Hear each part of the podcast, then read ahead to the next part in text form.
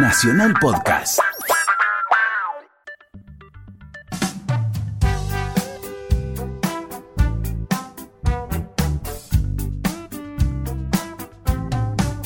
Distinto tiempo. Nito Mestre. Música por músicos por Nacional Rock 937. Hola amigos de Distinto Tiempo, ¿cómo les va? Un nuevo programa, como siempre de 22 a 24 acá en tu radio Nacional Rock. Siempre estamos los viernes para compartir con ustedes un poquito de las cosas que le tenemos para decir, nuestra música, nuestros invitados como el de hoy, que es un invitado muy particular, un personaje de la vida argentina que nos tiene muchísimas cosas para contar. Eh, nos pueden escribir al Facebook, como siempre, de distinto tiempo, hacerse amigos y hacernos sus comentarios y nos cuentan sus cosillas y trataremos en, lo posible de reflejarlas en el programa, en programas futuros. Nos escuchan también online, eh, entran a Nacional Rock Online y ahí van a ver cómo nos pueden escuchar en otros países. Usualmente lo ponemos en el Facebook días antes de la emisión de nuestros programas. Hoy, como les decía, un invitado muy particular, un personaje que me parece que no necesita presentación. Así que primero de todo, como siempre, empezamos con los dos clásicos y después una larga charla con nuestro querido amigo.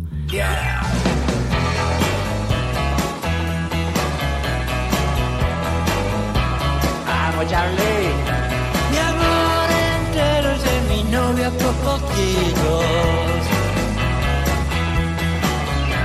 Sus como de carrillitos. Y cuando a las fiestas la llevo a bailar.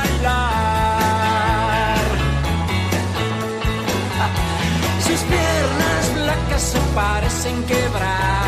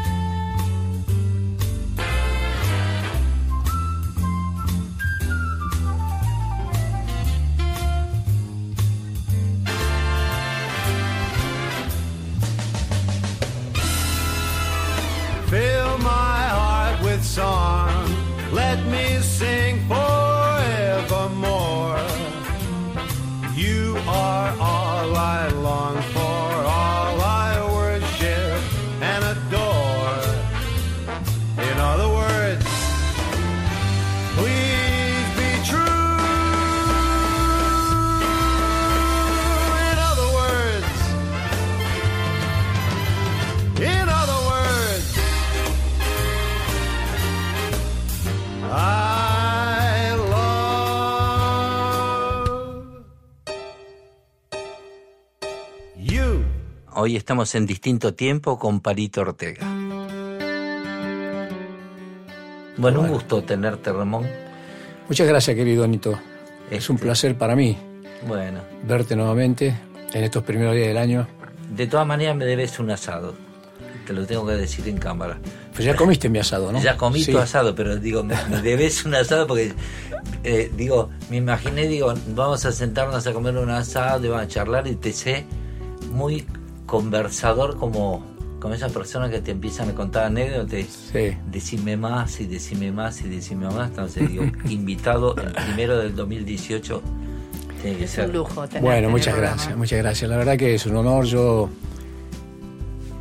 a veces pienso en, en- en los años que uno está en el medio y que tarde, que tarde con- se conoció con cierta gente linda, como el caso tuyo, ¿no? De que de haber desaprovechado mucho tiempo, a lo mejor uno habi- habiéndose conocido antes teníamos el, el tiempo suficiente para haber hecho muchas cosas, pero bueno, Pero hay. vamos a recuperar el tiempo perdido, ¿no? ¿Sos siempre puntual así?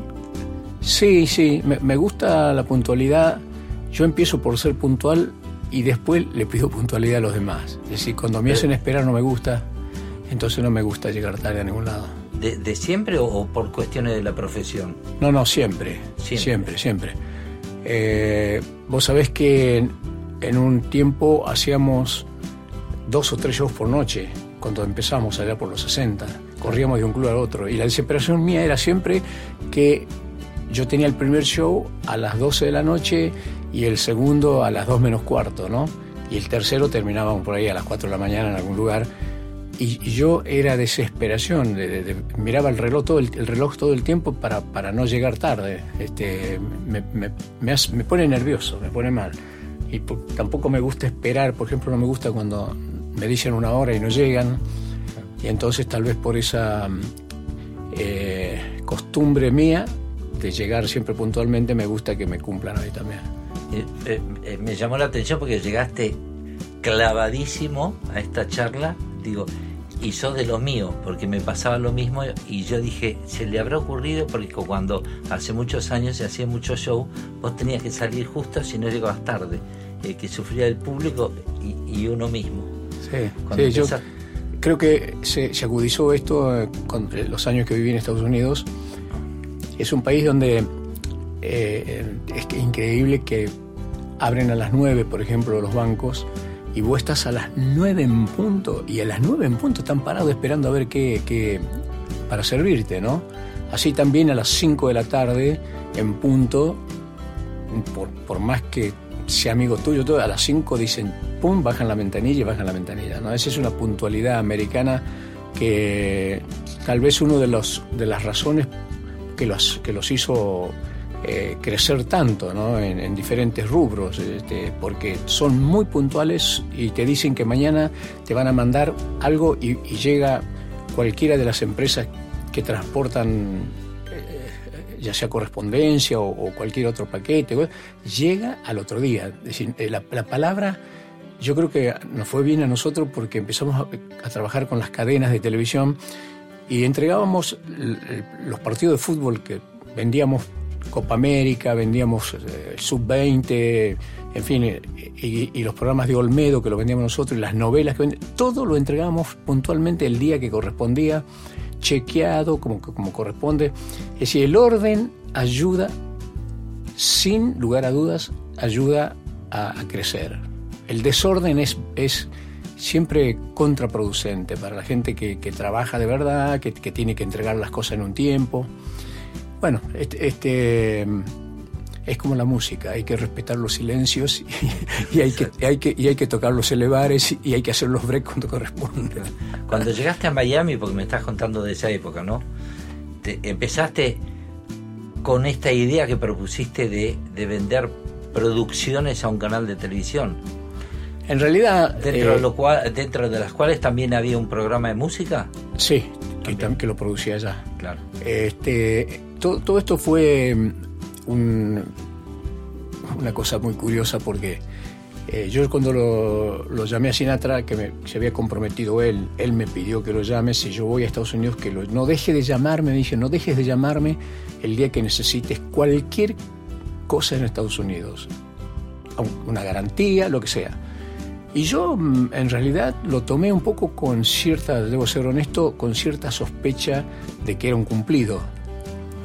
Y cuando llegué, eh, me instalé, llamé Año. 85. Yo llegué en, en agosto del 85. Y llamé, bueno, hablé con el, el- el responsable mayor del, del del estudio de abogados, este, Milton Rudin, y me dijo que le diera dos o tres días que él iba a hablar con Sinatra. Yo le expliqué todo, que llegaba, llegó con mi familia y que necesitaba, en fin, este, empezar a tener contactos para trabajar. Y entonces y me llamaron a los tres días, me llamaron y, y- y me dijeron qué quería hacer. Le dije, bueno, ustedes saben que yo soy productor, ya, ya no hace falta que les explique. Quiero producir programas de televisión, quiero, en la medida que pueda, retomar mi carrera también como músico y tal. Entonces me dieron una dirección, me dijeron, vaya, vaya a Nueva York, tal y tal día, a tal y tal hora lo esperan. Y, y yo fui y, y empecé, me, me dijeron exactamente lo mismo, ¿qué quiere hacer? No me, no me preguntaron, no me pidieron que le presente proyectos, ¿qué quiere hacer? Y yo le dije, bueno, yo soy productor, yo- bueno, tráiganos todos los productos que, que usted pueda darnos para la programación. Este, yo le expliqué que, que hacía programas, podía tener programas con amigos, programas de entrevista, eh, que tenía la posibilidad de hacer eh, alguna ficción. Y curioso porque me empezaron a llegar los bancos, que yo no, no tenía ni cuenta en esos bancos, eh, a ofrecerme créditos. Solamente me pedían que abriera una cuenta, aunque sea con 3 mil dólares, 5 mil dólares, y tenía abierto créditos por 80, por 100 mil, y todos me hablaban de equipamiento. Digo, yo sé que se ve que se movieron de tal forma que empecé a vender rápidamente. Yo agarré la racha del, éxito más grande de Olmedo, digo, que, se recuerde de un cómico argentino en televisión. El fútbol vine aquí, a- le compré a torneos y competencias, le compré todo, todo, todo, todo- todos los eventos deportivos, eh, eh, sub-20, sub-17, el clásico de los domingos, Copa América. Y tenía un... ¿Entendés de fútbol o por, gusto o por negocio? No, no, por negocio, por negocio. Y yo, y yo lo vendía, eso lo, lo- se lo vendía a la cadena Telemundo, Y tenía un amigo, un argentino, que lamentablemente falleció hace algunos años, Norberto Longo, Ah, sí, claro, el, el comentarista, comentarista de fútbol. sí, claro. Entonces este, yo compraba solamente el- el- la imagen y el ambiente. Y, y lo hacía relatar allá. Con un, con un idioma neutro, ¿no? Porque se, salía en cadena para todo Estados Unidos. Sí, yo, yo no sé, pero fuimos uno de los primeros que empezamos a impulsar el fútbol a través de una cadena latina en los Estados Unidos. Bueno, como eso, después cuando agarraba un- una novela, generalmente son 80 capítulos o 120 capítulos. eh, y, te imaginas, yo compraba aquí a, a 1.500 dólares el capítulo y en Estados Unidos un, un capítulo no se vende por menos de 3.000 dólares. El único gasto que tenía era el envío y después convertirlo al sistema americano. Pero mm, te puedo mencionar un montón de cosas que, que pude hacer gracias a que tenía las puertas abiertas en todos lados y el sistema de crédito funcionaba. Yo a los dos años de, de estar viviendo en Estados Unidos ya estaba construyendo mi propia casa, ya había comprado un terreno, estaba haciendo mi casa. Es decir, que trabajaba mucho y los fines de semana eh, hacía shows. Eh, me iba mucho a, a países que, bueno, antes no, no- casi no iba, ¿no? Este, eh, iba el fin de semana y volvía el domingo y retomaba mi trabajo en la productora. Ibas a Centroamérica, por ejemplo. Mucho, mucho. Teníamos un show de, que generalmente lo, lo hicimos una temporada, lo hicimos dos temporadas de, durante dos años con una mm, figura muy conocida en, en Estados Unidos, especialmente en toda Latinoamérica, que era Charitín, una cantante, una rubia, era muy Susana Jiménez, ¿no? Este, Pero esta cantaba y bailaba. Entonces este, terminamos haciendo el Madison en Nueva York, los dos, porque el programa tenía mucha repercusión. Después, bueno, yo a Centroamérica casi no había ido. Eh, ¿No habías ido cuando, No. cuando eras No, así no. en tu furor? No, no, mira. ¿México Sandro- no habías ido? Sí, sí, sí, pero, pero eh, yo, yo hablo de los países centroamericanos como, como no había ido, por ejemplo, no, Costa Rica, Costa Rica, Panamá. Panamá, exacto. Ah. Este eh, y a Puerto Rico había ido poco también. Eh, después cuando tuvimos ese show ya tenía que viajar todos los fines de Pero semana. sí te conocía. sí, sí, claro. Bueno, se conocían mucho las canciones. Era un, un curioso. Pero a mí- Faltaba juntar la canción con la imagen. Claro, claro. Entonces cuando... Y yo le escribí canciones para algunos intérpretes, canciones que yo no había grabado. Y cuando yo decía, bueno, en el año tal y tal le escribí a Rolando la serie esta canción, ¿no? O sea, hola soledad, esta vez estás conmigo, te saluda un viejo amigo. Este es un encuentro más, hola soledad. Y la gente decía, eso es tuyo. No podían creer, porque yo nunca lo grabé. Y, y de- digo, de, de esto, un montón de casos de, de gente que yo le escribía canciones y conocían la música, pero no sabían, mucha gente no sabía que eran canciones mías. Eh, le llaman Jesús, de, Rafael había, la había difundido mucho en esos países y no sabían que yo se la había escrito a Rafael. Como eso digo, bueno, el, el escenario me permitía explayarme mucho, contar, cantar con la guitarra, cantar con un grupo que llevaba La, la banda te la armaste allá. allá, allá. Este, y que generalmente, vos sabés que cuando se viaja, se lleva la base, se lleva el director y la base. Y después te ponen los vientos, los coros, los ponen en los lugares. Entonces, este, mm, nada, me, me- me desplacé bastante, viajé bastante. Y me fue muy bien gracias a un poco a la palabra que cumplió en su momento Sinatra con recomendarme. El- digo, los bancos, es muy difícil en Estados Unidos que te vengan a ofrecer crédito si no te conocen. No te- digo, yo no tenía ni cuenta. Y venían y me traían prospectos de, de- de máquinas. ¿no? De- yo tenía la productora y me traían todos los prospectos de las últimas maquinarias de efectos, de compaginación, cámaras, este, y, y bueno, me decían, mire que tenemos un crédito disponible de 80 mil dólares, 120 mil dólares, pero tiene que abrir una cuenta, aunque sea con 5 mil dólares. La confianza que, que- ese- no, es, no es común eso. Los bancos te dan la posibilidad de, de acceder a créditos en la medida en que vos tenés cuenta y tenés un buen récord. Ellos le llaman el récord. Recurren a eso para ver si sos un buen pagador y tal, y ahí, ahí tenés crédito, siempre tenés crédito, si sos cumplidor. En este caso yo no tenía ni cuenta. Eso me daba cuenta que era obra de ellos. Tenía, yo llegué un 5 de agosto y las clases empezaban, del año 85, las clases empezaban fines de agosto. Y no tenía banco en, en- en los colegios de la- del barrio donde yo, de la zona donde yo estaba, que era la, el Brickell. Ajá. Uy, qué lindo era Bricker en aquella época. En la aquella de- época. Angelito. más que, tranquilo. que está claro, es que, que, que muy tranquilo, muy tranquilo.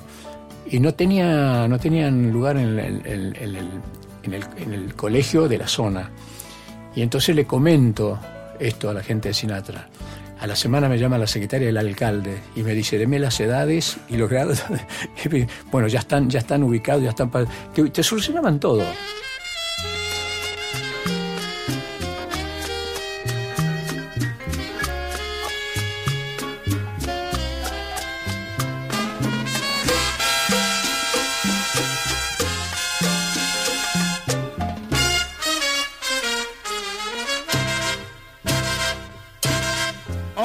Soledad, no me extraña tu presencia, casi siempre estás conmigo, te saluda un viejo amigo, este encuentro es uno más. Hola soledad, esta noche te esperaba. Aunque no te diga nada, es tan grande mi tristeza, ya conoces mi dolor. Yo soy un pájaro herido, que llora solo en su nido porque no puede volar. Y por eso estoy contigo, soledad yo soy tu amigo, ven, que vamos a charlar. Hola soledad, no me extraña tu presencia, casi siempre estás conmigo, te saludo un viejo amigo, este encuentro es uno más.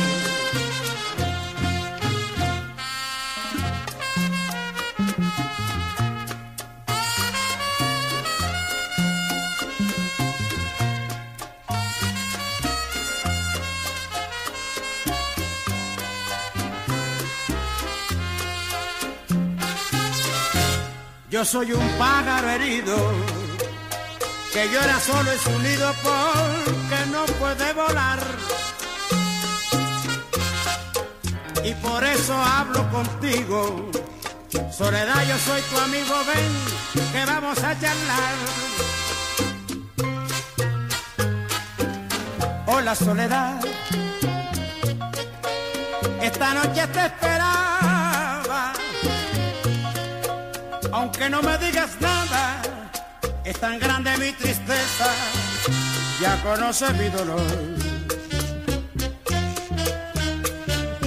Hola soledad, hola soledad, hola soledad.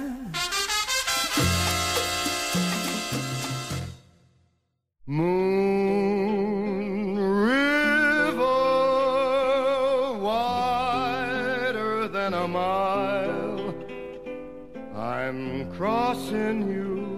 in style someday.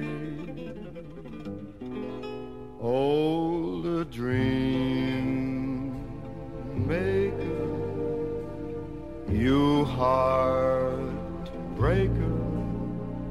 Wherever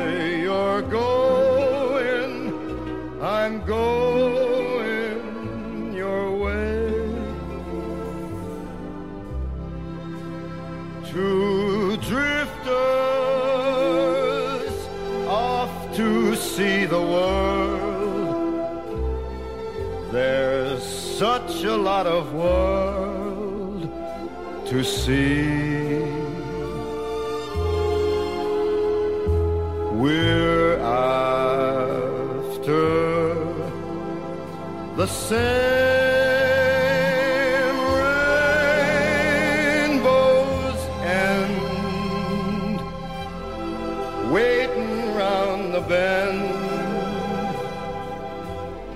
Huckleberry friend, Moon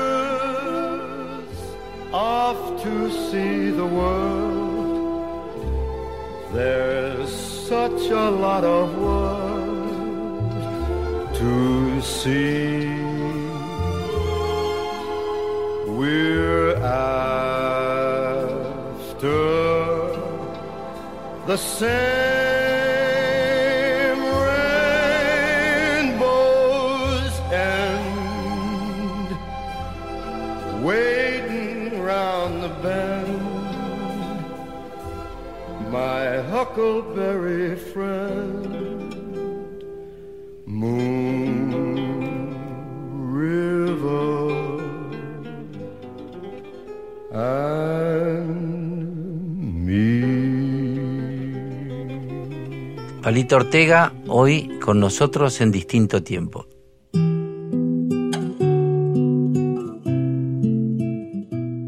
Vos lo trajiste, todo el mundo sabe que lo trajiste a Frank Sinatra haciendo un enorme esfuerzo, justo hubo un cambio en la economía Sí. que dejó pata, te dejó pata para arriba y Frank Sinatra te hizo una, una esta promesa, llamame Sí. cuando llegue. Sí. Esa cosa de lo entendió de que vos hiciste un gran esfuerzo para, para llevarlo y te devolvió este favor de Código Sí. entre Un código- profesionales, ¿no? Sí, sí, sí, sí. sí. muy Después- importante. Sí, sí. Después él debutaba en cualquier estado. Andaba dentro de, de- de- de Estados Unidos y ya sea en Las Vegas, ya sea en, en Los Ángeles, yo debutaba, pues ya había empezado a salir con, con- con compañía, ¿no? Eh, en un momento salió en gira eh, con Laisa Minelli, entonces me mandaba la tarjeta de invitación. Siempre me- cuando iba a debutar en algo me, me, me- me llevaba- Lo mandaba la fuiste a ver algunas veces. No, no, no, ¿No? porque no porque en realidad yo entendía que fue una, una circunstancia que nos conocimos y él fue muy generoso en cuanto a- a- al afecto cuando estuvo acá. Terminaba de cantar y me decía que le dé le dé 20 minutos, que él subía, se duchaba y se llegaba, y que subiera con quien yo quisiera. Siempre subía con, con un par de amigos que, s- que me pedían por favor de, de- de conocerlo, ¿no? En la intimidad, en la suite. Y bueno, eh, él le encantaba preparar las copas. ¿no? Ajá. Sí, sí, sí. ¿Cómo él- es eso? Sí, decía que, el martini dulce o seco, ¿no? Te decía, pero, pero él, lo- él, él no, no quería que, le- que vos pongas las manos en, en las bebidas porque a él le gustaba prepararte tu, tu martini, te, te gustaba preparar... sí, eh, Alma sí. de barman. Sí, sí, pero se divertía con eso. Este, y, y era en, en la intimidad, era una persona encantadora. Yo tengo fotos que no se puede creer porque está tirado en la alfombra jugando con mis chicos.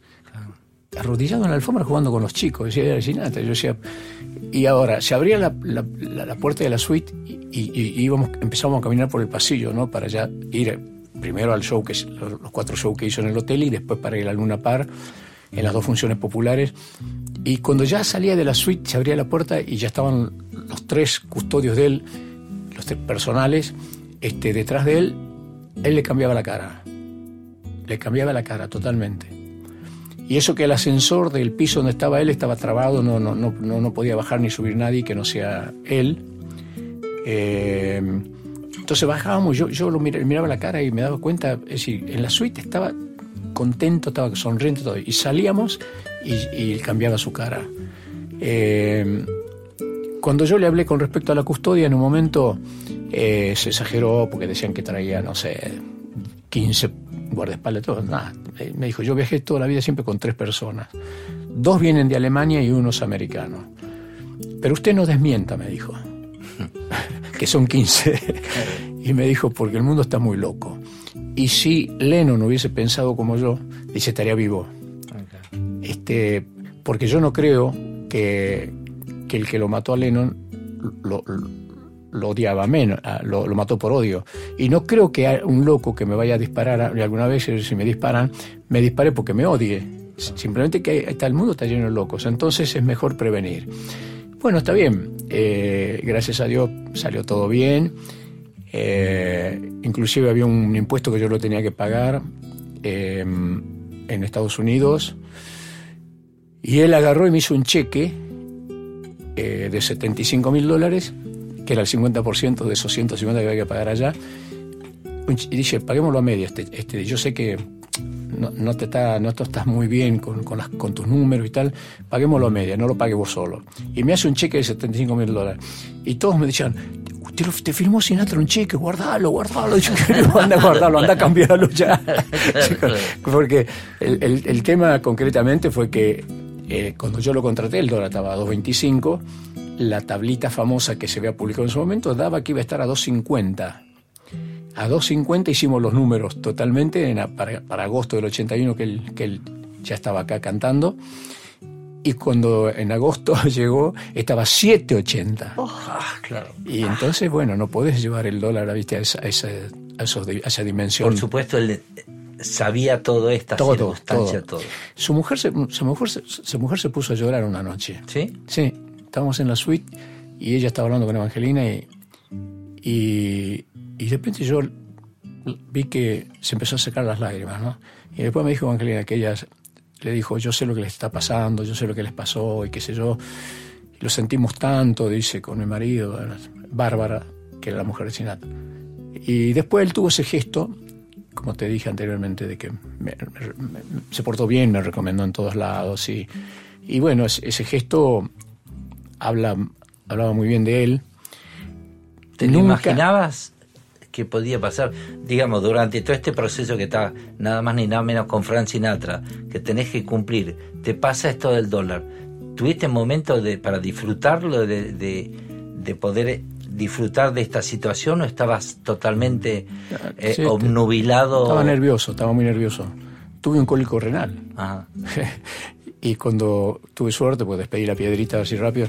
Entonces, una noche no pude estar en el show, en el concierto del hotel. Y el otro día, cuando me vio, yo despedido la piedra bien y me, y me tocó justo, ¿viste? Ajá, sí. Me tocó acá abajo. este y, y me dice, ¿cómo, te, cómo estás? ¿no? Y, y me, y me tocó fuerte así, menos mal que ya no me dolía. este Y se reía. El, el- el tema de, de esa gente, de esa dimensión, eh, no son grandes simplemente porque la historia de haber empezado con las grandes big band americanas y, por las películas y haber sido todo lo que representó Sinatra, ese, también tienen algo humanamente, ¿no? La gente muchas veces no lo adivina, ve simplemente a la figura en el escenario, pero mm, él desde el punto de vista humano, en la intimidad, yo le pedí por favor que hiciera una conferencia de prensa, yo lo necesitaba. Había venido periodismo de toda Latinoamérica. De todos los países latinoamericanos había periodistas. Había algunos, algunos americanos, pero Latinoamérica toda. Y él me dijo que él no acostumbraba a hacer conferencia de prensa, que, que nunca, nunca lo hacía. Pero me dijo, sé lo que te está pasando, voy a hacer una conferencia de prensa, me dijo. Lo único que te pido, por favor, es que eh, adelantarle a la gente que yo no voy a hablar de mafia ni de romances. Después de música, de giras, de historias de shows, de, lo que quieran.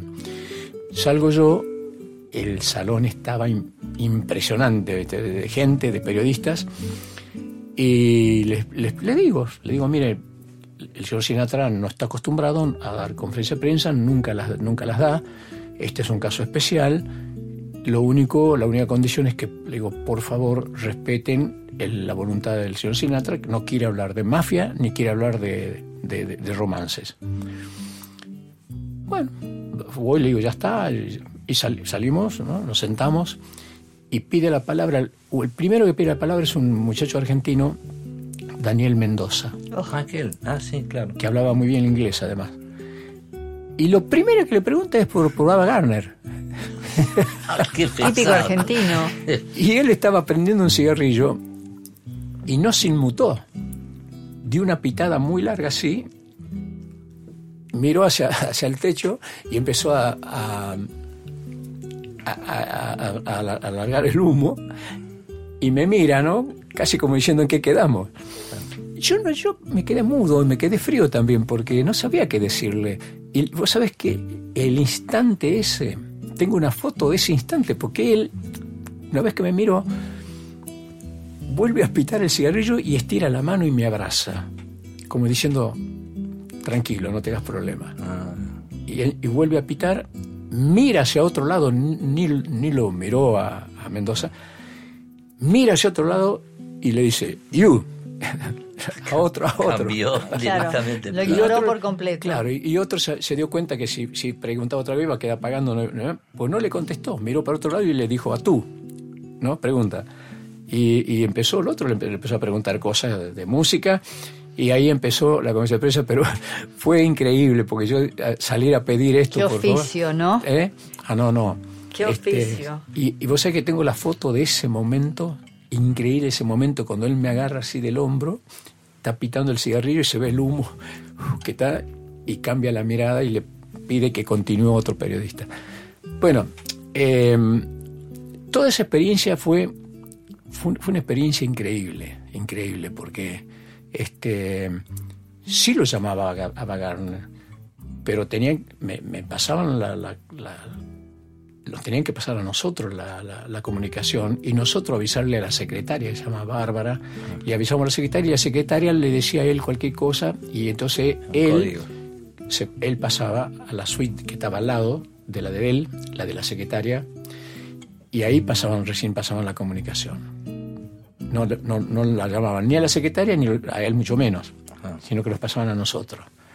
Y entonces nosotros le tenemos que avisar a ella y recién le pasaban la momento. No, pero él después explicó una, una, una- una reunión íntima que, que él seguía protegiendo a la gente que, que había querido, a la gente amiga. Ya no tenía nada que ver, pero simplemente tenían alguna dificultad y lo llamaban.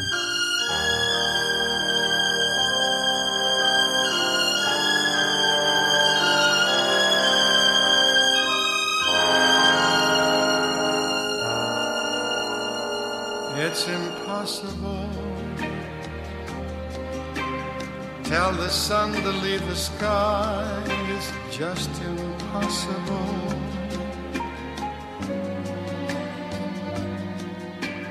It's impossible. Ask a baby not to cry.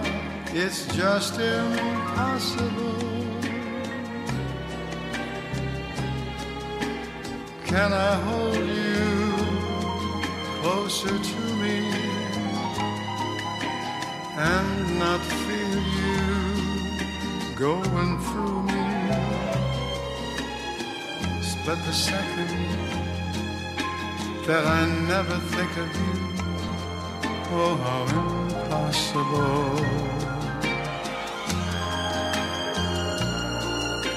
Can the ocean keep from rushing to the shore. It's just impossible. If I had you, could I ever want for more? It's just impossible.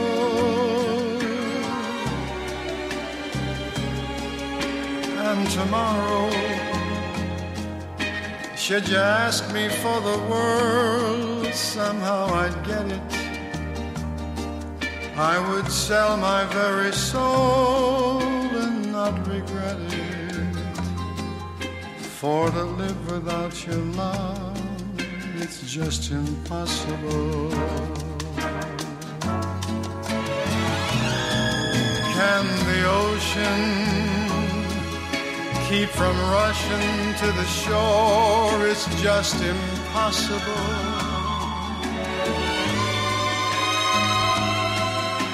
If I had you, could I ever want for more? It's just impossible. And tomorrow, should you ask me for the world, somehow I'd get it. I would sell my very soul and not regret it. For to live without your love is just impossible. Impossible. Mm, Impossible.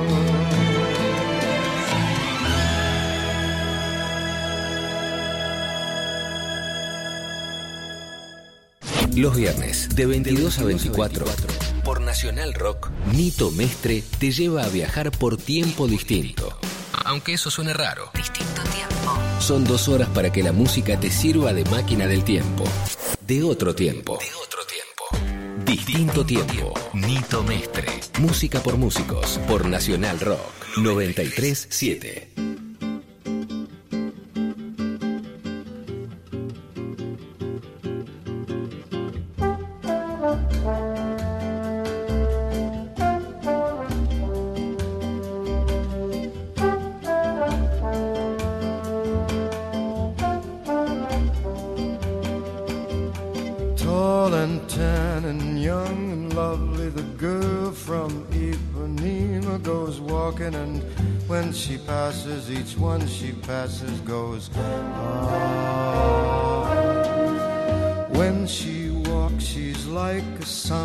that swings so cool and sways so gentle that when she passes, each one she passes goes. Ooh, but I watch her so sadly. How can I tell her I love her? Yes, I would give my heart gladly. But each day when she walks to the sea, she looks straight ahead, not at me. Tall and tan and young and lovely, the girl from Ipanema goes walking, and when she passes, I smile, but she doesn't see. Doesn't see. Olha que coisa mais linda, mais cheia de graça. Ela, que passa, num doce balanço, caminho do mar. Moça do corpo dourado, do sol de Ipanema, o seu balançado parece um poema. É a coisa mais linda que eu já vi passar.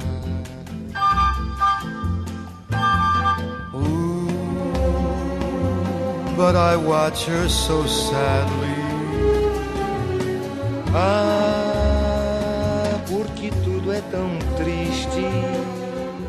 Si tenés que comparar, conociste, estuviste trabajando y haciendo cosas con Frank Sinatra. ¿Qué otro personaje, tanto del mundo artístico, político, etcétera, etcétera, podría acercarlo a Frank Sinatra, que te haya llamado la atención? Conocí, po- po- poner Polanca, ¿conociste a Polanca? Polanca lo ¿Conociste a los conocí. Beatles? Sí, sí, lo, cono- lo conocí, conocí a Polanca, conocí a... Compartí una noche con Perry Como en Nueva York, este, le entendí muy poco porque hablaba muy atravesado, un inglés muy atravesado. Yo ya de por sí no, no, no hablo flu- fluido y mucho menos entiendo fluidamente el inglés. Este, él hablaba muy, como muy sureño, entonces medio difícil.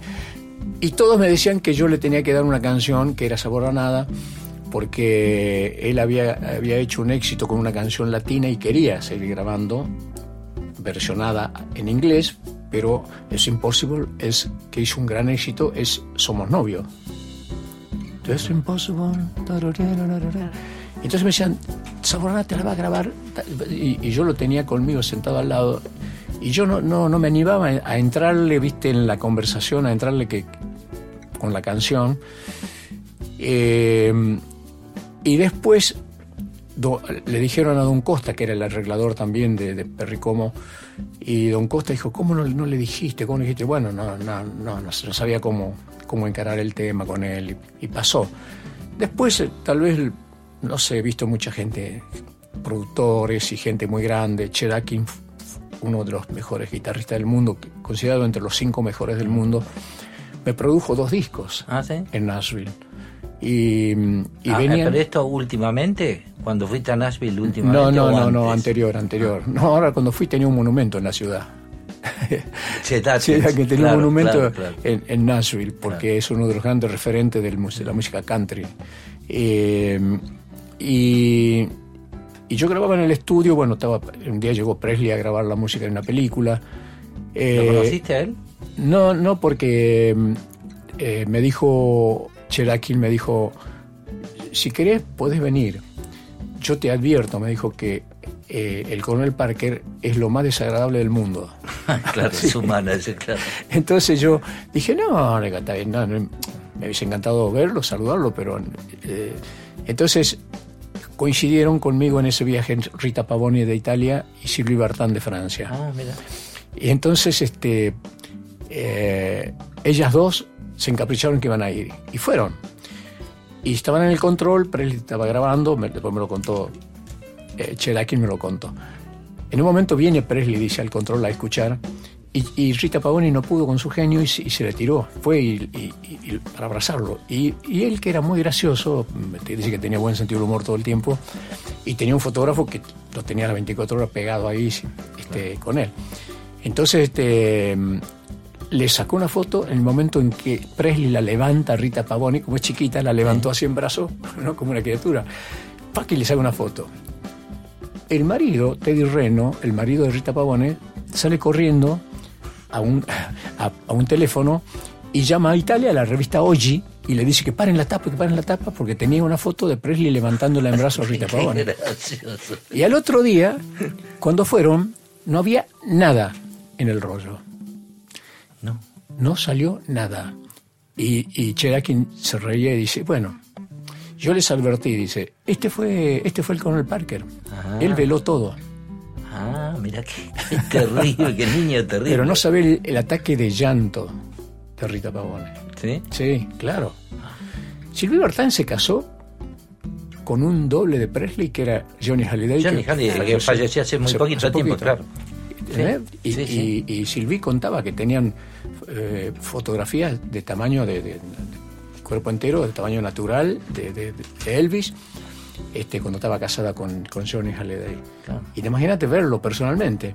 Claro. Entonces, bueno, eh, Cherakin, Cherakin fue conmigo, pero divino, divino. Él me produjo dos discos, los dos primeros discos que hice en Nashville. ¿Qué se Venía-?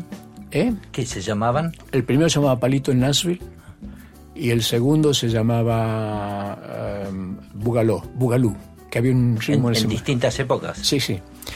Bueno, con diferencia de pocos años, ¿no? Sí, Sí, sí. El primero lo grabé en el año 64 y el segundo lo grabé en el 66. Ah, ahí. Eh, venían amigos de Chedakin, grandes músicos, Floyd Kramer, que yo, y les decía, toca, toca. Y yo, y yo tengo canciones ahí en el disco que donde tocan músicos amigos de él, este, que después fueron gran- grandes artistas solistas, ¿no? Este, los coros, este, Presley tenía un coro que lo usó mucho que se llama Jor- Jordanier. Y, Ah, y- y entonces me dijo, estos dos son del coro, que cantan con Elvis. Y, y lo hacía cantar. Y yo decía, no podía creer, porque digo, yo creo que fue el cariño que él me tomó. Me invitaba a comer, me invitó a su casa, me mostró todas las guitarras que tenía. Y yo la vez pasada tengo una colección de guitarras. Estaba pensando, digo, me firmaron varios amigos, me- gente amiga me firmó guitarras, ¿no? Este, yo, Nora Jones, qué sé yo. Digo, yo estuve con Chedakin, pero con la amistad que tiene, y qué tonto, porque después Chedakin sacó su marca de guitarras. Sí, claro, claro. Este, pero bueno, nada, yo he vivido, vivido intensamente mi carrera, la he disfrutado intensamente. He viajado por toda Latinoamérica, he viajado por Europa. Eh, Alemania, en Alemania estuvo número uno no sé cuánto tiempo la felicidad en su momento. La televisión en Hamburgo no me presentó como Palito Ortega, sino que simplemente decían, eh, eh, ah, pa, el autor de la felicidad, ni mi nombre dijeron. Entonces me- la canción había tenido tanta eh, aceptación que pasaban esas cosas. Y yo he vivido, digo, mi carrera de una forma ¿Fue hit de verano la felicidad en Alemania? Fui, pero fue, fue durante... En Alemania solo debe tener unas no menos de 10 o 15 grabaciones diferentes, en versiones instrumentales y cantadas. La versión vendida instrumental, la más vendida, eh, es de una orquesta llamada Jim Lass, que cuando yo vi el video de esa orquesta tocando en el Albert Hall de Londres, hicieron una selección de Beatles. Y, y entonces van llegando al final con Obladi Oblada y pa pa pa pa pa pa pa pa pa pa pa pa pa y, terminan con la felicidad. Yo dije, me, me, me- me mezclaron con los Beatles. Y la gente seguía bailando y saltando. Y yo miraba con una emoción, digo, esta gente sabrá lo que está bailando, ¿sabes? El, el- ¿De dónde salió esto, no?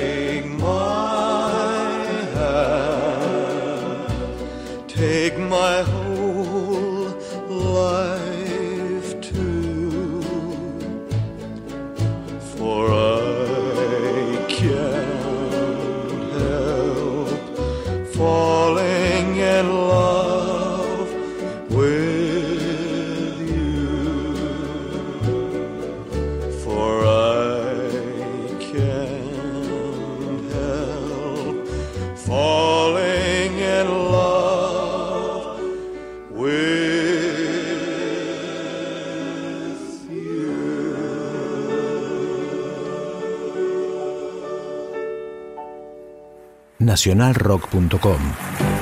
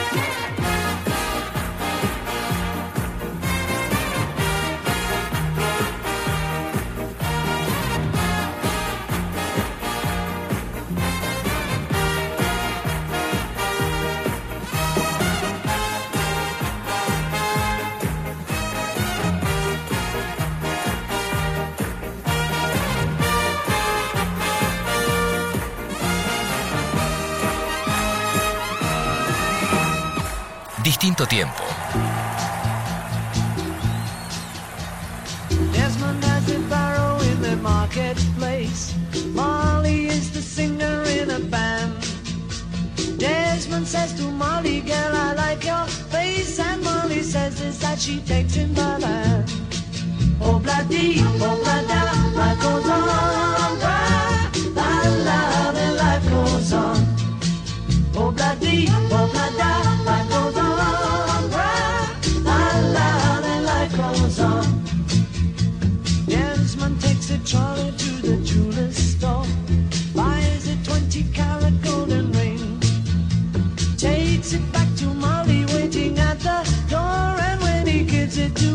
begins to sing.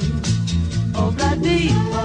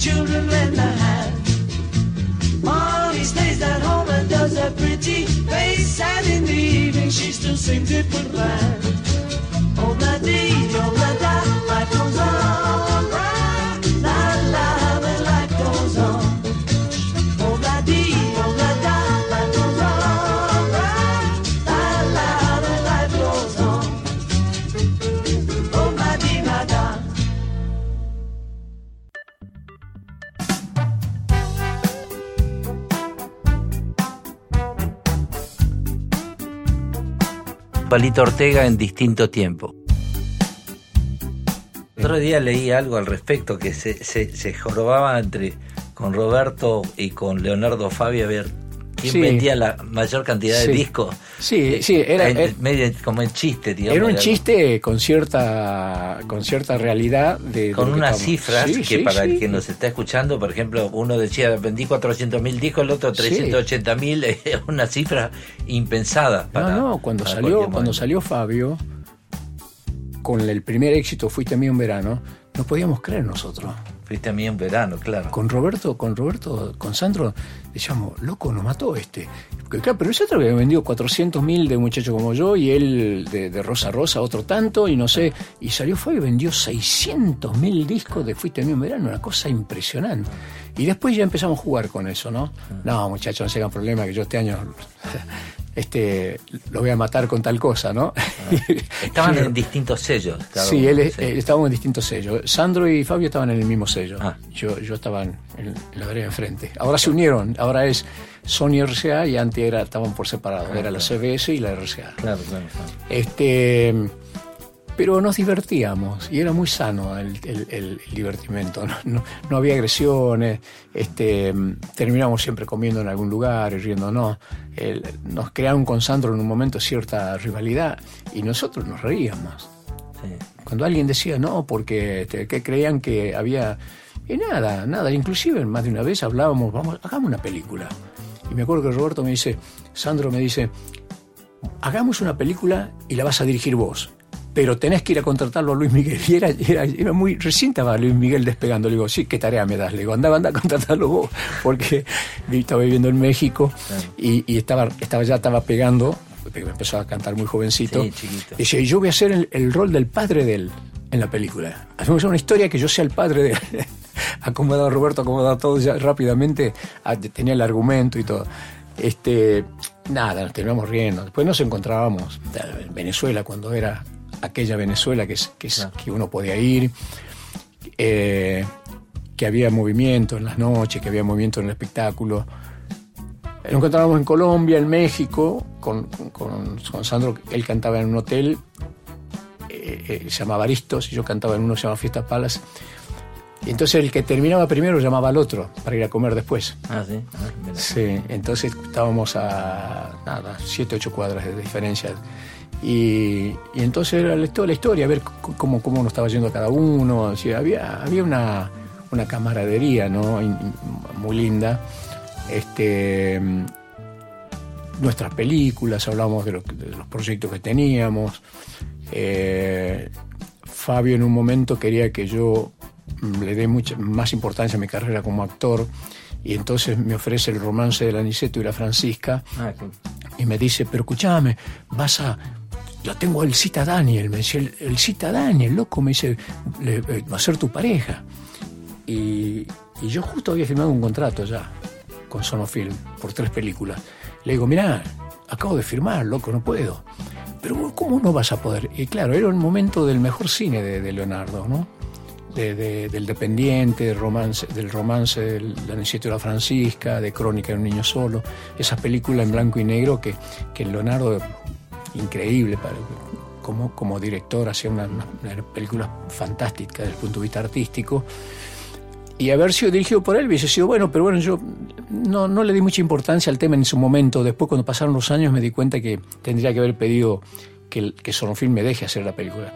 Así que él ¿Vos- finalmente... ¿Vos entraste al, al- al cine porque te dijeron, porque te gustaba o o No, no. era un medio donde te sentías cómodo? No, no, el cine para nosotros fue la consecuencia del éxito de las canciones. Marketing.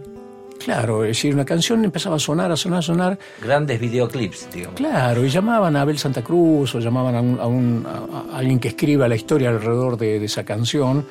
Este, y si a veces no tenía mucho que ver eh, exactamente con el argumento de la canción, por lo menos la canción, el título se usaba porque ya el título estaba difundido, ¿no? Yo, yo hice La sonrisa de mamá, hice Un muchacho como yo, como películas, ¿no? Muchacho que vas cantando, eh, Corazón contento, que, que hicimos acá con, con Armando Manzanero. eh. Te casaste gracias a una película.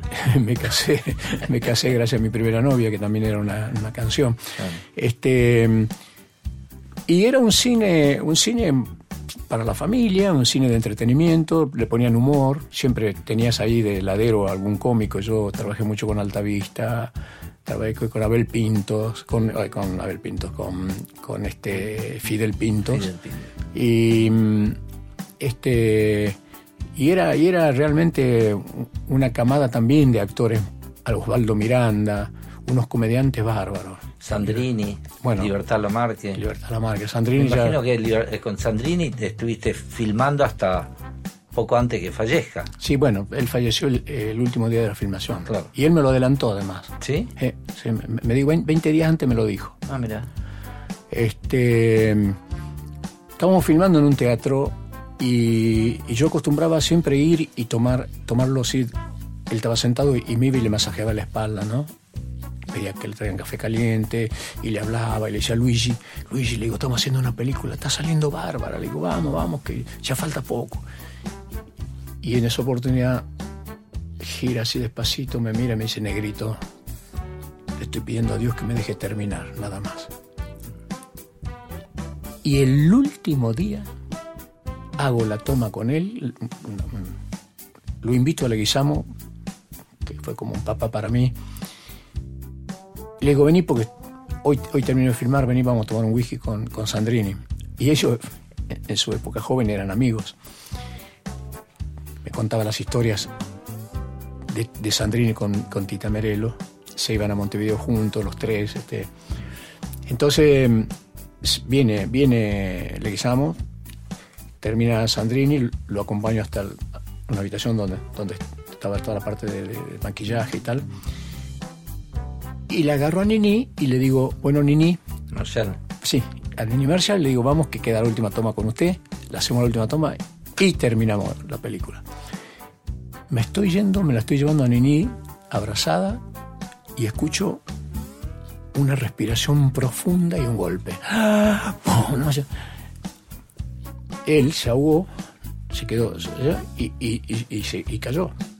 Estaba sentado y cayó ahí. Entonces yo eh, me doy vuelta y ya lo veo en el, suelo. Eh, la desesperación me lleva a hacer lo que se me ocurría en el momento, que era desabrocharle la corbata, la camisa, sacarle los zapatos, aflojar el cinto, abrir la, camisa y pedir alcohol. Alcohol. Le empecé a tirar alcohol en el pecho y empecé a frotarlo, a frotarlo, a frotarlo. Y él cada vez ya respiraba con, con mayor dificultad. Lamentablemente pedimos una ambulancia que demoraba en llegar. Saqué un colchón, lo hice poner en una camioneta así y lo puse en el colchón y lo llevamos a, a que este que está en la avenida Córdoba, que es el, el sanatorio Güemes, ¿no? Y cuando llegamos nos dijeron la verdad. Falleció. Este el corazón le latió un poquito más, pero en el momento del ataque ya eh, cuando cerebralmente estaba. Así que eso que él me había dicho 20 días antes fue medio, medio, después para mí medio duro pensarlo, que me lo adelantó. Y, y nada, la- la- la- en definitiva hice dos películas con él. La primera vez que lo iba a dirigir me, no sabía cómo ver, cómo decirle yo que lo quería dirigir en una película. Porque eh, eh, era Pero el, no, no, no, la el capo. Pero o sea, ¿cómo? Por claro, Dios. era ma- el Marlon Brando argentino, digamos, Y de alguna manera. Y fui a Martínez, él vivía en Martínez, Mm. y me senté frente a él, en su casa, y me dice, bueno, pibe, me dice, ¿cómo te va? ¿A qué, qué- a qué se debe la visita? y tal? Le digo, Luis, no sé cómo empezar, le digo, pero le, le voy a decir la verdad. Eh, yo, desde chico, desde chico empecé a trabajar en mi pueblo, y entre esos trabajos lustraba zapatos. Mi padre me había hecho un cajoncito de lustrar y me iba del pueblito mío, caminaba unos 40 minutos más o menos hasta el Lules, que era el, el centro. Y mm, había una confitería y frente a la confitería un cine. Yo lustraba zapatos en la puerta de la confitería y muchas veces con las primeras monedas que gané, yo pagué, pagué una entrada para ver una película suya en blanco y negro. Y yo me acuerdo de haber visto Los Duendes Cazan Perdices con las monedas que, con las primeras monedas que había ganado un, un día ilustrando zapatos. Y le digo, la vuelta de la vida hoy me, me trae a, a su casa para ofrecerle una película que voy a dirigir. Me gustaría dirigirlo en una película. Y se quedó mirándome y me dice, ¿y por qué no, pibe? ¿Y por qué no?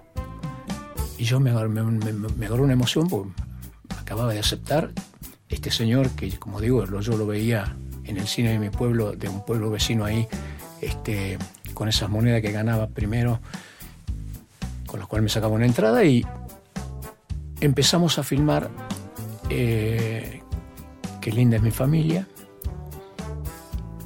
Yo hacía el papel del hijo. Este, Alicia Zanca hacia, mi hermana. Y bueno, eh, fue una gran experiencia, fue una gran experiencia porque un hombre de un caudal humano impresionante, impresionante. El primer día de filmación llegó, pidió la palabra, todo el mundo en silencio, y dijo, señores, vamos a hacer una película con un director joven, que si la película no sale bien, la culpa va a ser de todos nosotros. Pero si, yo estoy seguro que la película va a salir bien, porque es- esa es la responsabilidad de él y él la va a hacer bien. Ahora, si algo falla, es que nosotros hemos fallado. Tenemos la obligación todos de apoyarlo y de trabajar bajo la dirección de él, ser obedientes y hacer las cosas lo mejor posible, qué sé yo, papá, y va el, el aplauso, la ovación de, de todo el elenco, el, el equipo técnico, ¿no? Y yo, te imaginas, eh, disimulaba, pero casi me, me caigo de espalda, ¿entendés? Y era tan obediente, ¿viste? Él siempre te miraba y te decía, ¿te gustó, pibe? Creo otra, ¿querés que haga otra toma? Eh, como Nini. Nini era una mujer impresionante. Lo único que me repetía todo el tiempo es no voy a filmar nunca más, esto es lo último, lo último, lo último. Porque se olvidaba la letra. Ah. Sí, sí, ella, y ella renegaba con ella misma. Y yo no, siempre decía, Nini, no es usted, somos nosotros. Y yo le, eché- le- ya, ya el equipo me conocía, ¿no? Le echaba la culpa al iluminador, le echaba la culpa al cameraman. Le digo, no hiciste el traveling como, como a, la, a la velocidad, no llegás al punto que yo quiero que llegues cuando ella está. Y, y daba un sermoncito ahí para disimular. Pero, y, y ella era porque agarraba el teléfono con la mano derecha cuando era con la izquierda, porque no se, se- se tapaba la cara de otra manera o, o quedaba de espalda a cámara, no sé, cualquier. Pero pobrecita sufría mucho, pero un amor, porque además inventaba todo el tiempo cosas. ¿no? Era, era era un ingenio increíble, todo el tiempo decía cosas graciosas este, que, que no estaban en el libro, las inventaba ella. Así imagínate que, en definitiva, haber dirigido a Luis Andrini y a Nini Marshall juntos, que nunca habían trabajado juntos, es casi como un regalo de la vida, ¿no? Que ni te lo podías imaginar ni en, ni en el ni en la fantasía más grande, en la cabeza más fantasiosa se podía ocurrir a alguien cuando yo estaba en Lula ilustrando zapatos de que un día le iba a pedir a Sandrini y a Nini Marshall que yo los dirigiera, ¿no? Estamos hablando de qué año. Y eso habrá sido 75, 74. No, no, no puedo precisar, no, no me acuerdo bien. Pero mm, debe haber sido, sí, 74, 75. Hoy la vi. Fue casualidad. Yo estaba en el bar. Me miró al pasar. Yo le sonreí y le quise hablar. Me pidió que no, que otra vez era que otra vez será, que otra vez será, tierno amanecer, sé que nunca más, cómo olvidar tu pelo, cómo olvidar tu aroma, si aún navega en mis labios el sabor de tu boca. Cada piba que pase con un libro en la mano me traerá tu nombre como en aquel verano.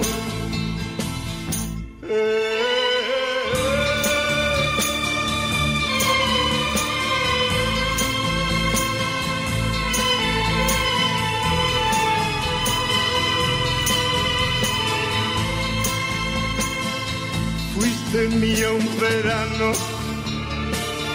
solamente un verano. Yo no olvido la playa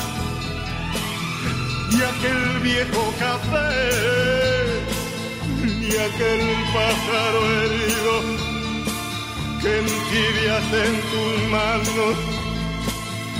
Ni tu voz ni tus pasos se alejarán de mí. Que otra vez sea, que otra vez sea, tierno amanece, sé que nunca más.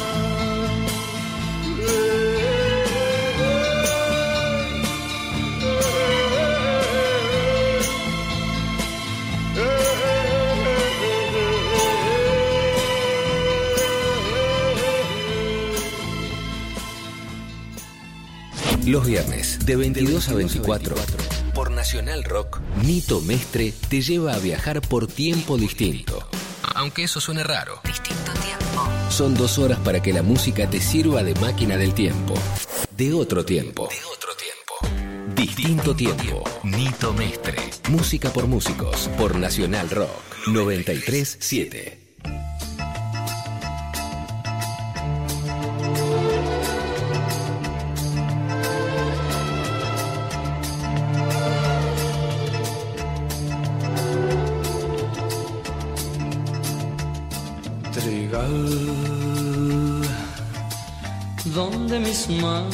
Se dilatan, se comprimen y arrebatan el color de tu trigal, trigal, ay, trigal. Dame el trigal de tus amores para calmar viejos dolores con el pan de tu trigal, con el pan de tu trigal, trigal, ay, trigal. Trigo maduro allí en tu pelo, robo quizás la luz al sol. Yo soy el dueño de tu fruto, soy el molino de tu amor, ay, trigal.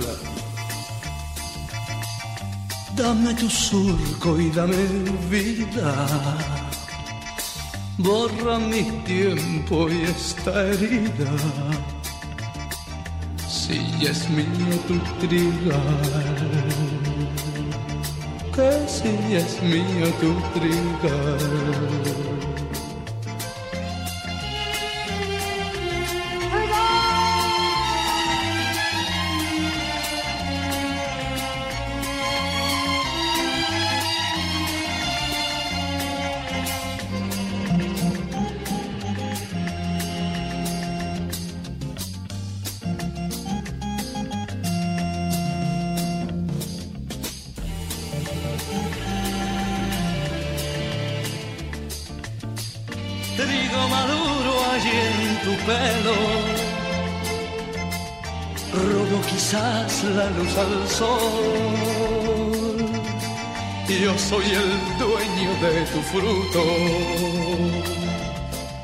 Soy el molino de tu amor. Ay, trigal. Dame tu surco y dame vida borra mi tiempo y esta herida. Si es mío tu trigal, si es mío tu trigal, que si es mío tu trigal, que si es mío tu trigal. Tiempo. Nito Mestre. Música por músicos. Por Nacional Rock. 937.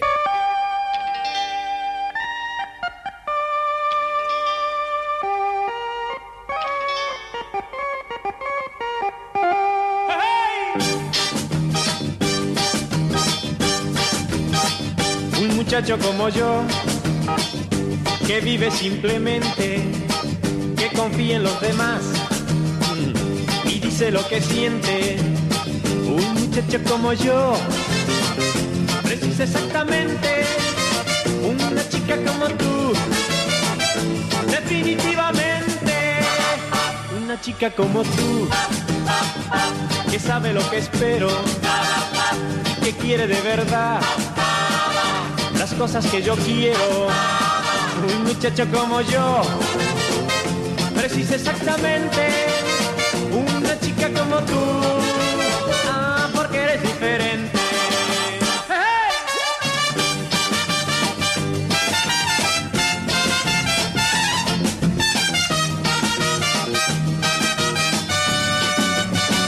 Un muchacho como yo, que siempre estuvo triste, aprendió a sonreír cuando tú le sonreíste. Un muchacho como yo, precisa exactamente una chica como tú. Definitivamente, un muchacho como yo, que vive simplemente, que confía en los demás y dice lo que siente. Un muchacho como yo exactamente una chica como tú. Ah, definitivamente, ah, definitivamente. Definitivamente.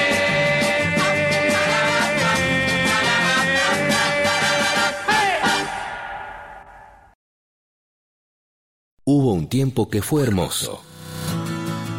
Hubo, hay y habrá un distinto tiempo. Nito Mestre te lleva a recorrer la música que nos trajo hasta acá. Distinto tiempo. Distinto tiempo. Nito Mestre. Continuamos hablando con Palito Ortega en distinto tiempo. ¿Cómo manejaste los nervios? Porque me imaginé visualmente el, el momento cuando te fuiste a probar para el Club del Clan, que estaba Ricardo Mejía y que tenías que cantar. Y vos eras ahí, eras tirando a novato, digamos. Total, total. Total. Yo había No, grabado ¿vos en Mendoza. ¿Cómo hiciste para.? Habías cantado como Neri Nelson. En bueno, Mendoza, sí. Claro, pero digo, no profesional. No, no, no, no, no. no. Pero enfrentarte a eh, Ricardo Mejía era como el, el capo, el que manejaba en RCA Toda, toda la Todo. nueva ola, todo, todo, todo. todo, o sea, manejaba todo. ¿Y cómo, cómo lo pudiste manejar eso? Porque yo me imaginaba, porque aparentemente cuando vos lo contás, lo contás como, como, como una suavidad que se fue dando, porque ahí sí te tocó la varita mágica de nuevo. Así como con Sandrini, yo lo leía y digo, esto no suele pasar. No, Lo que te eh, pasó a vos muchas veces en tu vida. Sí, Pero este fue un, casi yo el gesto, el gesto, el gesto más eh, que, que no dejo de pensar en ese momento, creo que el, el gesto más eh, hermoso de Dios para conmigo fue indicarme un camino que tenía que recorrer un día, que es de donde empezó todo. Los que vendíamos café por la calle sabíamos que los lugares concurridos, populares, llámese Plaza Italia, llámese la estación de Once, llámese Constitución, Retiro, son los lugares donde tenés que ir a vender café. Después tenías algún recorrido que pasabas por algunos negocios, entrabas y, ya te compraban, pero ya sabías que, que eran clientes fijos. Si no, caminar, caminar, caminar todo el día. Yo un día salgo y agarro exactamente al revés de lo que agarraba siempre. Y agarro para el lado de Barrio Norte. Y en Barrio Norte, ¿quién te, nadie te compra un café? Van a tomar café al, al café. No, no. Y no vendía. Y yo había agarrado Callao. Y agarré Callao hacia, hacia allá, allá Avenida Libertador, al bajo. Y, y, y y café, no vendía un café. Pero yo seguía, no sé por qué seguía. Y de repente, antes de llegar definitivamente al bajo, está la calle eh, Posadas. Posadas. Sí. Y agarro Posada a la, a la izquierda, yendo por Callao a, la izquierda, de repente veo una cola de gente, pero así como, como el tipo que va en el desierto y ve un- un- un- una No laguna, ¿no? sí. Y me quedo mirando, uy, y me acerco, me hago ver con los termos, y una señora me dice, pibe, ¿me das un café? Me acerco y ahí empezaron todos a pedirme un café. Señora, le digo, ¿para qué hacen esta cola? Ay, querido, ¿no sabes que esta noche debuta Pedrito Rico? Yo, Pedrito Rico. Y levanto la cabeza así y veo un, en- un enorme cartel así que sea LR3 Radio Belgrano. Estaba en Ayacucho y Posada. Digo, ¿cómo vine yo a parar acá? Y se para un auto y se baja Virginia Luque. Y, la- y toda la gente de la cola, Virginia, Virginia. Y yo inmediatamente traspolé, fíjate vos, traspolé, traspolé la, la imagen de Virginia conmigo. Dije, soy yo el que estoy bajando el auto, a mí me están aplaudiendo. Yo empecé a, a- verme yo. De repente, el negro Brizuela Méndez. Brizuela, hola, Brizuela Méndez, Brizuela, la gente. Y, el negro simpático saludaba. Fito Salina. Y entra una pinky jovencita, una chiquita, una muchachita. Digo, Dios, ¿dónde vine? a- es- Esto, es lo que, esto es lo que yo vine a buscar desde de Tucumán. Y me fui corriendo a, a- a Cangallo y, y Callao, que era donde estaba la, donde nos daban el café, lleno los termos, porque había asado los termos, lleno los termos, y ya me fui derecho, na- nada, me, caminaba pero a mil otra vez. Y ya me paré en esa esquina y empecé a conocer a todos los músicos de Buenos Aires. la Jazz Casino, eh, no sé, las grandes orquestas, los bailables, los sábados, tenían orquestas estables las radios. Y los sábados venían, hacían los bail- domingo a la tarde hacían los, bail- los, los- domingos bailables, y entonces la gente iba y escuchaba. Estaba Héctor Varela, Darienzo, eh, Troilo, después venía la Jazz Casino, después venían. digo, Era un desfile, y yo entraba a todos los controles, y eh, cuando ya me, tuvieron confianza, y recorría todos los estudios. De la vieja Radio Belgrano salían algunos programas de, la de aquella televisión blanco y negro de, Canal 7, famoso. Yo era el pibe, el cafetero. El pibe, el cafetero.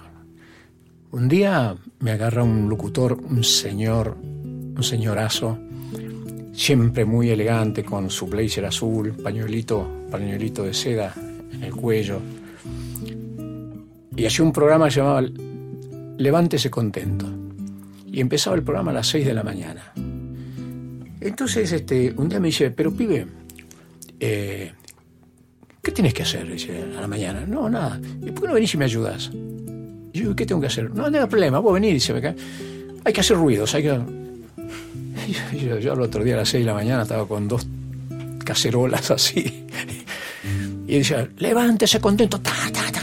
La son las seis y, cin- y dos de la mañana, seis y dos minutos, el tiempo, ta, ta, ta, ta, ta, la temperatura, ta, yo, va, levántese contento. Y yo, ya, pa, hacía ruido. Entonces, él cortaba y el tipo decía, bien, pibe, bien, ¿no? Y me, me alentaba. no sabés la- el ruido que hacía. Este, eso, eso fue mi debut en la radio. Y ahí, bueno, empecé a, a vincularme con, con la gente de que ya el negro Brizuela, se hacían los avisos en vivo. Había un programa que estaba Virginia Luque que se llamaba La Familia Gesser, Gesser, no me acuerdo exactamente, y iba a ensayar, ella me conocía, me decía, pibe, ¿me servís cafeta? Algunos no le cobraban, en una libretita, este, le- lo cobraba el fin de semana. Cuando venían artistas de afuera, yo entraba como Pancho por su casa, por todos los estudios, ¿no? Este, y mi debut real en televisión me crucé un día con los termos en, plena, en, en pleno programa y no me, yo creí que habían cortado. Uno me llama del otro lado, pero yo tenía que dar toda la vuelta. Me da toda la vuelta, me crucé por el centro y me crucé en cámara. Y entonces me dice, te cruzaste en cámara, te cruzaste, empezó todo. Bueno, dije, ahora me van a rajar, me echan. ¿no? Nada, nada, pero pasó nada. Yo creí que habían cortado y no corté. Esa fue mi aparición, primera aparición en televisión con los termos de café. Pero eso sirvió, fíjate vos, para conocer a un hombre que yo me daba cuenta que terminaba toda la orquesta y se iban y él quedaba, pobrecito, desarmando la batería. Y después cargando con todo eso hasta el auto. Entonces yo ya sabía a la hora que llegaba. ¿Quién, quién era el del programa y quién era el baterista? El del programa era Carlitos Ginés. Ah, está ok. Este. Y el, el de la batería era un, un hombre maravilloso, que su nombre es Alberto Alcalá, a quien le guardo Ah, grat- claro, gratitud obvio. por siempre, Sí, sí. porque él veía que me gustaba. Y cuando tocaban, yo me paraba a un costado, y creo que también a propósito yo me hacía ver, ¿no? Seguía, el- llevaba el tiempo y así, o en la tapa del piano, o no sé. Y entonces un día me dice, veo, dice, tenés oído, dice, te veo, te veo que llevas el, ritmo, dice, ¿te gusta la, batería? Y sí, me gusta mucho. ¿Y por qué no estudias? Y, maestro, no puedo. Vendo café y me alcanza para pagar la pensión. Mira, pibe, me dice, yo te voy a, te voy a enseñar, no te voy a cobrar. Lo único que te pido es que estudies, no me hagas perder tiempo. No, señor, ¿cómo no? Entonces me fui, me acuerdo siempre que este, me llegué, a, llegué a, su casa, me estaban esperando otros, alumnos, me regaló un par de palillos y una gomita redonda y empecé con las primeras clases. Te ellos en la pensión, después no dejaba dormir a nadie, estaba todo el tiempo. Bueno, y empezó, empezó también, me llevó un, me regaló un, libro de música, me empezó a enseñar solfeo y, y después me empezó a tocar. Y, y yo tengo mucho oído, me doy cuenta que tengo oído, para enseguida agarro un ritmo. Y entonces él me dijo, yo creo, pibe, trataríamos en junio, en julio, y me dice, yo creo que vos para fin de año puedes estar tocando. En ese interín conozco una banda en la radio, tocaban los martes y viernes, que tenía una formación rarísima, y a mí me llamaba la atención esa formación. Tenía saxo alto, acordeón, piano, batería y tuba en vez de bajo. Y, y en el interior tenía muchísimo éxito, esa, esa- se llamaba la banda de Carliño, la bandita de Carliño. Y entonces yo un día de audaz, estaba hablando Carliño con Héctor Varela, me acuerdo siempre en el pasillo de la radio. Y yo no lo vi al percusionista en esa, en esa noche, en esa función. Y dije, tal a mí, me acerqué y le dije, señor, yo estudio con Alberto Alcalá, que si no me mandé a lavar. Digo, no necesita un percusionista. y cuando le dije a Alberto Alcalá, el tipo prestó atención. Era palabra mayor. Entonces me dijo, venite a Callao 11. Callao 11 era, yo no sé si es Había era sala de ensayo. Sala de ensayo. Sí, sí. Martes a las 3 de la tarde. Te imaginas los nervios hasta ese martes. Yo llegué el martes, me pusieron ahí un bongo, una tumba.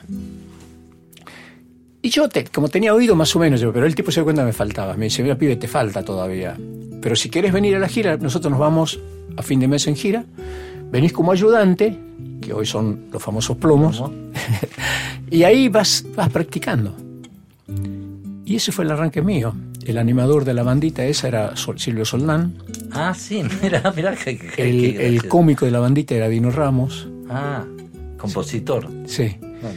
Y bueno, el baterista mm, sufría seguidos ataques de hígado y me hacen a mí reemplazarlo. Ah. Tocaba la batería porque lo que tocaba era muy fácil, era, eran Bayón, este, eh, Charleston, pasodobles, tarantelas, era una banda que tocaba cosas muy populares. Este, mm, al baterista no le gustaba que yo lo reemplace, él quería que se note la ausencia, entonces se enojaba conmigo, me decía, vos no subís más, no sos socio del sindicato de músicos, me decía, no subís a- Pero bueno, nada, eh, así fui practicando y el guitarrista le empecé a pedir que me enseñe acordes. Tomaba mucho el, entonces a cada pueblo que llegábamos el tipo preguntó, ¿qué me preguntaban? No era qué clima hay ni dónde está el hotel. ¿Dónde, queda el cabaret? Preguntaba. Porque después de tocar el tipo... Y me, y me llevaba, me pedía a mí que lo acompañe y yo le decía, no, no, no quiero, es peligroso salir acá, entonces no lo conocemos. Ah, mañana no hay acorde nuevo, ¿eh?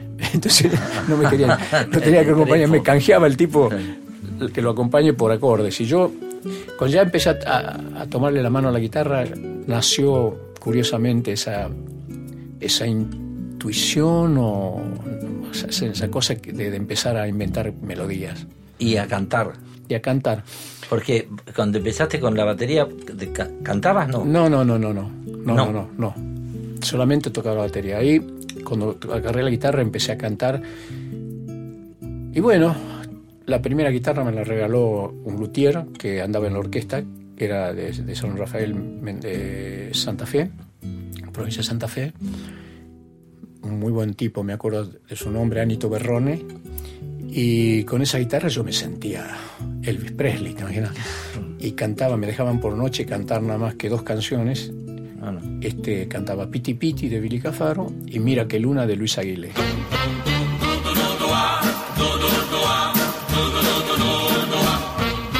Piti, piti, piti, piti, amor de mi amor, dime que me quieres.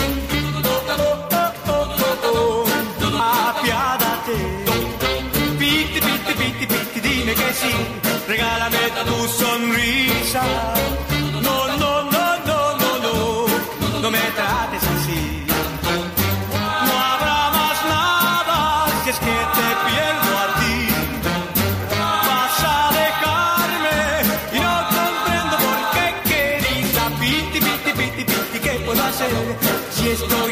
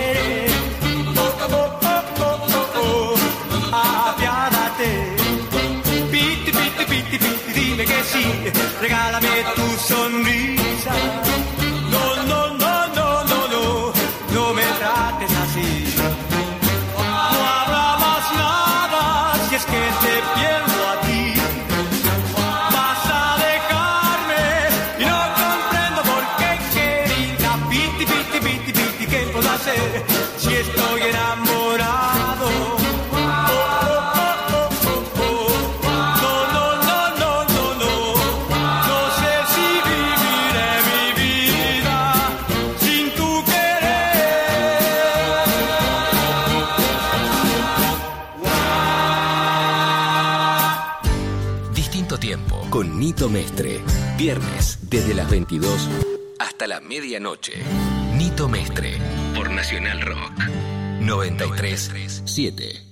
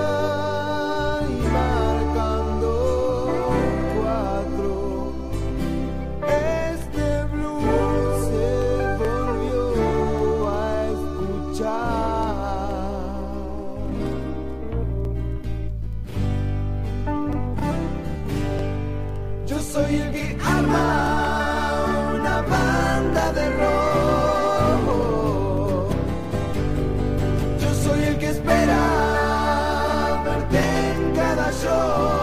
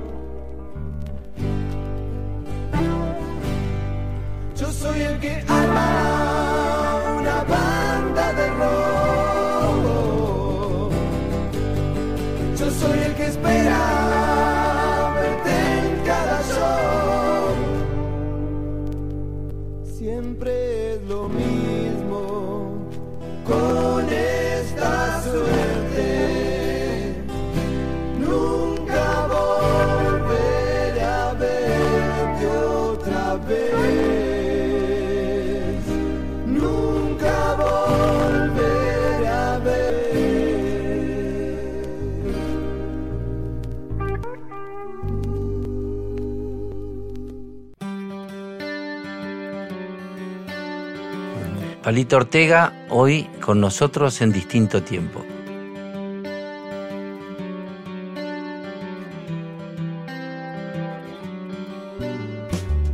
El día que yo fui a dar la prueba, en, ver- en verdad, tuve también un dios aparte. Claro. Porque eran, era, la- era larga la ¿Querés un cola. poco de agua? Bueno, era larga la cola de los aspirantes a, al Olimpo de la fama. Y, y yo venía, me había mojado, estaba llovinando, y, él, y, y Mejía se dio cuenta que yo tenía la ropa humedecida. Entonces él tenía una botella de coñac sobre la, sobre la consola. Y entonces iban pasando de a uno al estudio y él, ahí en el control, en esa consola, escuchaba. Y en un momento mira hacia atrás y me ve a mí en la cola y se levanta con un- un- una copita de coñac y me da un trago. En realidad es un gesto que también me dio como una fortaleza, pero yo creo que me la dio porque él se dio cuenta que yo tenía la ropa humedecida, estaba, me había mojado. Me dijo, tranquilo, dice, ya le va a tocar, pibe. Bueno, por ahí escuché detrás mío, este que tiene coronita, esa cosa que nadie entendió. me, toca, me toca a mí. Yo escuchaba siempre, deje el teléfono que lo vamos a llamar, deje el teléfono que lo vamos a llamar. Paso, en esa espera también me doy cuenta que había una chica rubia muy linda, de la cual el director, Ricardo Mejía, estaba enamorado. Esa chica era Jolie Lam. Ah, claro. Ella estaba como ofendida por algo, entonces él le decía joyita eh, y tal cosa y le hablaba, ¿no? Y ella lo miraba medio como diciendo, no, no, no te escucho, no te hago caso. Esa- ese juego se dio dos o tres veces mientras yo esperaba. Entro, canto una canción, creo que Bienvenido Amor, y le digo, ahora voy a cantar una canción lenta. Era la segunda que cantaba en la prueba. Y canto Sabor a Nada. El tipo dice, cántela otra vez. Y yo, que no sucede, chan, chan, chan, vida, que chan, chan, chan. Que era, que era el, el ritmo lento que se tocaba. A, a ver, flaco, cántela de nuevo, tres veces ya. Cuando terminó, como eran dos canciones que había que cantar, guardo la guitarra y me voy al control, digo, esperando escuchar, deje el teléfono, lo vamos a llamar. Y me, me dice, venga, ¿usted escribe esta melodía? Sí, son suyas, sí. A ver, cante otra vez la última. Y, uy, y yo hago amague de volverme al estudio. Me dice, no, no, no, acá. Y estaban todos los consagrados ya en ese momento, que eran Raúl Lavie, Johnny Tedesco, Lalo Franzen, Jolie Lam, Violeta Rivas, Nicky. Estaban todos ahí y ya grababan, ya eran famosos. Ah, ellos eran, ellos ya estaban, antes que vos. Claro. Ah, yo creía que estaban en la prueba también. ¿no? Bueno, el tema es que me empiezo a dar cuenta que en realidad la canción, lo que decía la canción, era lo que él necesitaba decirle a, a, a la chica. Estaban peleados, que nos sucede vida que últimamente ya nos miramos indiferentes, y todo aquello que hasta ayer nos quemaba, hoy el hastío ya le dio sabor a nada, tata, y yo seguía, reflexionemos, vida mía, o nos condenaremos a vivir eternamente, fingiendo amor ante la gente y a no soportarnos al vivir íntimamente. ¿Qué nos sucede, vida? Ta- Yo me di cuenta que era justo la canción que yo creo que él, de, haber- de- de poder cantar, la hubiese cantado para ella. Y escucho por primera vez Dese por artista RCA. Oh, una palabra tipo. me agarró un temblor así, yo disimulaba. Salí a la calle, ya todo eso me dijo el señor, le va a hacer los arreglos, me presenta a Víctor Buchino, que era el arreglador oficial en ese momento de la RCA. Salgo a la calle y yo quería pegar un grito, quería desahogarme, quería pegar un grito, Dios quiera que me voy a gritar que me escuchen desde Tucumán, decía yo. ¿no? Este, bueno, ¿cómo, ¿cómo estaría yo que me voy a la esquina a tomar un café? Y, y me reía solo, yo me reía, no sé, no, lo de los nervios. Y el mozo me dice, ¿qué te pasa, pibe? ¿Qué te pasa? No, no, no, me acaba de pasar esto. eso". Bueno, el tipo ya no me quiso cobrar el café. Era todo como una gran, gran fiesta, ¿no? Y al poco tiempo estaba grabando en la RCA. Este, la verdad, el primer disco no, no fue, no pasó nada. Y este señor este buen señor. ¿No estaba Sabranada en el primer No, no, no, no. En el Ah. primer disco grabé. ¿Ah, no? do- dos canciones, una se llamaba María y la otra. Lo que pasa Ah, es que. singles. Sí, salían los Claro, discos claro, con sí, dos sí, canciones. sí. El tema es que este, este buen señor viene un día, yo estaba en, la compañía y viene por el pasillo, me lo encuentro y me dice, ah, flaco, me dice, mire, le voy a dar otra oportunidad. Con el primero no anduvimos bien, pero le voy a dar otra oportunidad. Y yo ahí tomé fuerza y le dije, señor, ¿podré tener otro arreglador que yo le explique? Porque la verdad que el, primero no me dejó hablar. Me dijo, vos sos el intérprete, yo soy el arreglador. Pásame la canción, nada más no me dejó que le explique. Y el segundo se sentó como mucha predisposición y me dijo, decime cómo es la canción. Entonces yo empecé ahí, me acuerdo que le dije, el ritmo es este, y la canción era Déjala, déjala. Yo tengo una novia mal acostumbrada, déjala, déjala, que era el coro, déjala. Bueno, eh, y fue con la canción que realmente empecé en un programa que hacía la compañía, eh, de, de todo el grupo de cantantes de la misma compañía. Canté esa canción y cuando salía a un club de barrio, la gente no paraba de, de- de cantar, de, déjala, déjala, déjala, y, y tenía que cantarlo, cantarla. Este, por otro lado, la repetía, ¿viste? Porque no tenía mucho repertorio. Claro, claro. Y, y bueno, ese fue el, el comienzo con un programa donde iba- está- estábamos todos, que se llamaba La Cantina de la Guardia Nueva en, en- en Canal 11, aquel viejo Canal 11, y al año pasamos a Canal 13 y ahí nace el Club del Piano.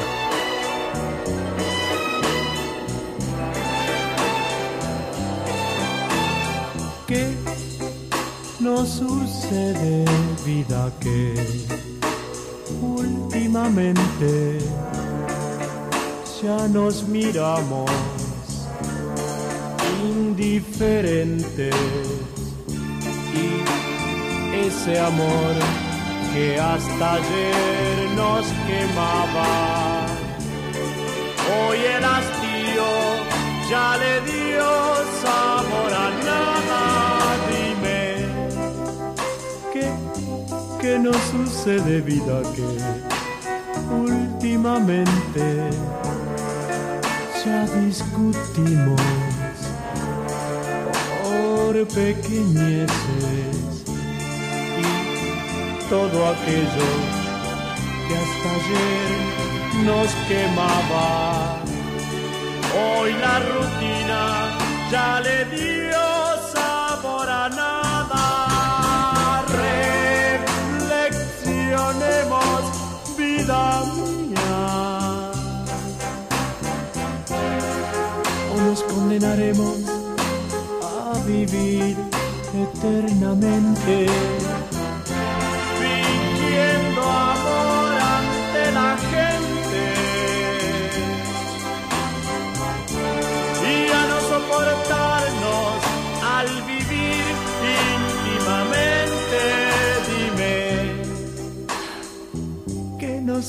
Sucede, vida, que últimamente ya nos miramos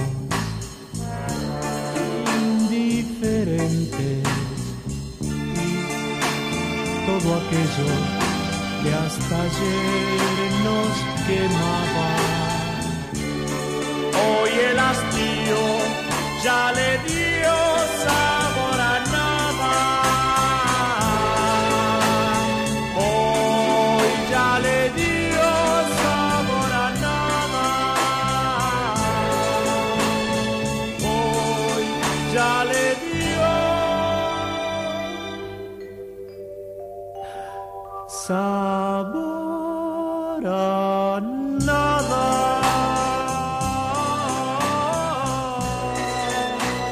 bueno, tuvimos una encantadora charla. La primera parte de la charla que tenemos con Ramón Palito Ortega y como tiene tantas cosas para contarnos, seguimos la semana que viene. Así que el próximo viernes de 22 a 24, como siempre, distinto tiempo, la segunda parte con Ramón Palito Ortega. Nos vemos. Suenen con los angelitos. Yo tengo una novia mal acostumbrada. Déjala, déjala, déjala, déjala. Nunca viene sola, siempre acompañada.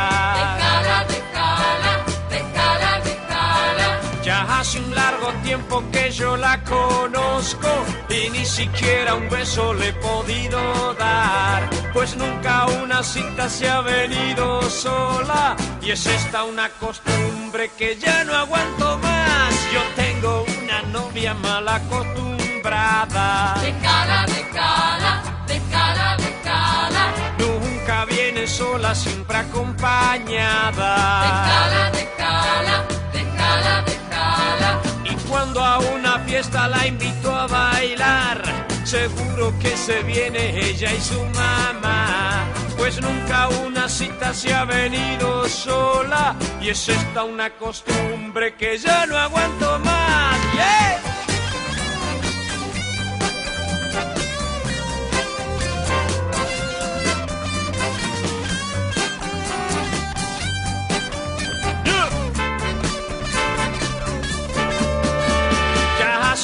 Largo tiempo que yo la conozco y ni siquiera un beso le he podido dar. Pues nunca una cita se ha venido sola y es esta una costumbre que ya no aguanto más. Yo tengo una novia mal acostumbrada. De cala, de cala, de cala, de cala. Nunca viene sola, siempre acompañada.